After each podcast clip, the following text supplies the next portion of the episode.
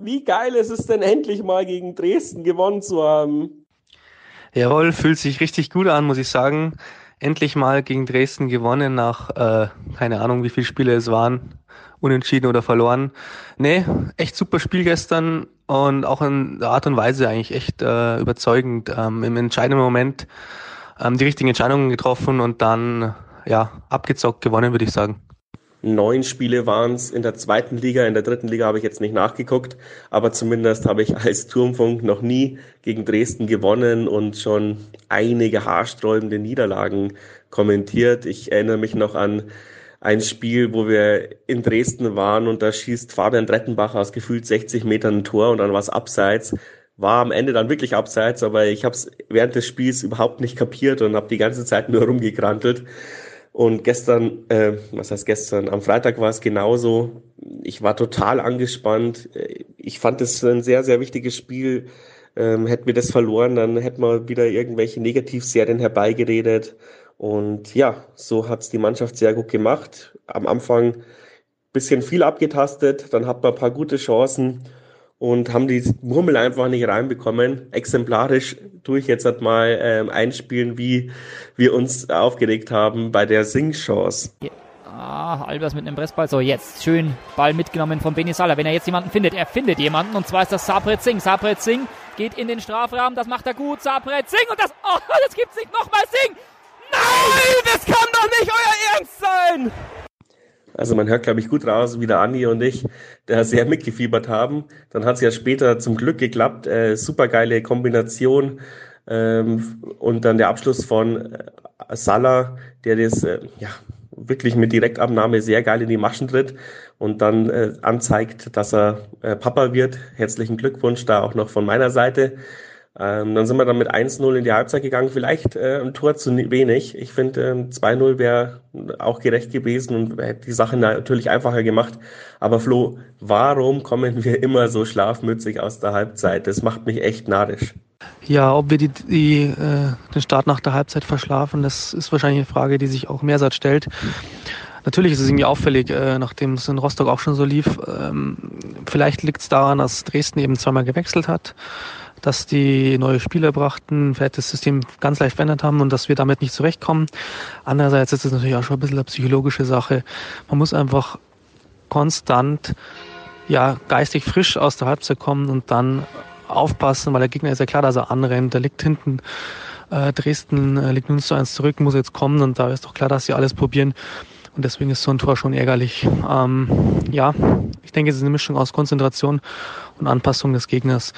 Aber da sieht man ja auch schon wieder, dass das Spiel ähm, total auf der Kippe stand. Also so klar, wie es das 3-1 jetzt auf dem Papier ausschaut, war es ja lange Zeit nicht. Und deswegen, ja, muss man nachhinein ganz froh sein, dass wir die richtigen Entscheidungen getroffen haben.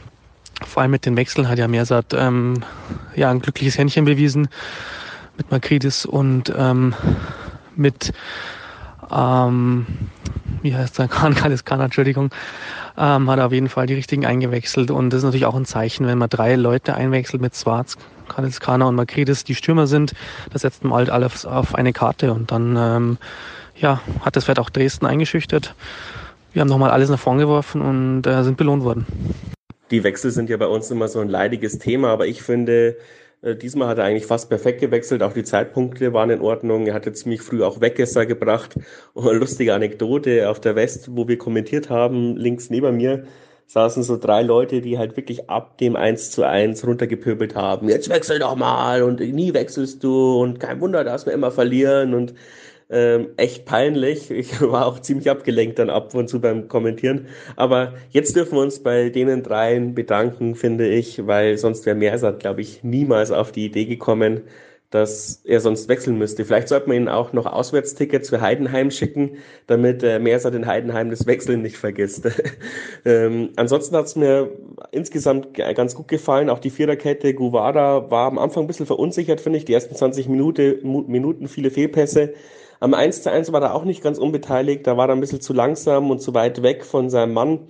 Aber unterm Strich, ähm, ja, dafür hat er enorm Entwicklungspotenzial, glaube ich, und wird uns noch äh, in den nächsten Jahren äh, weiterhelfen, denke ich. Also kann man auf jeden Fall reinschmeißen.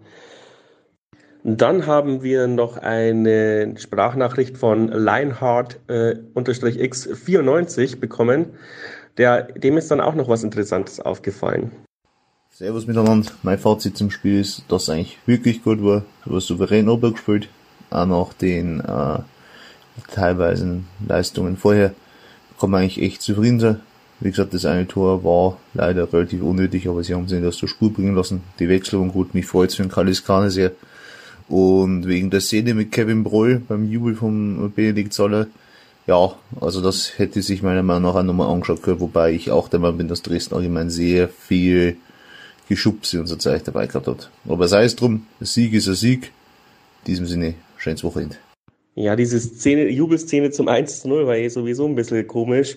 Äh, Salah hat da endlich mal äh, ein geiles Tor gemacht und dann läuft er hin, will den Ball und keiner versteht, glaube ich, warum. Ähm, war ja keine Eile geboten und äh, Broll schubst ihn dann auch noch so ein bisschen.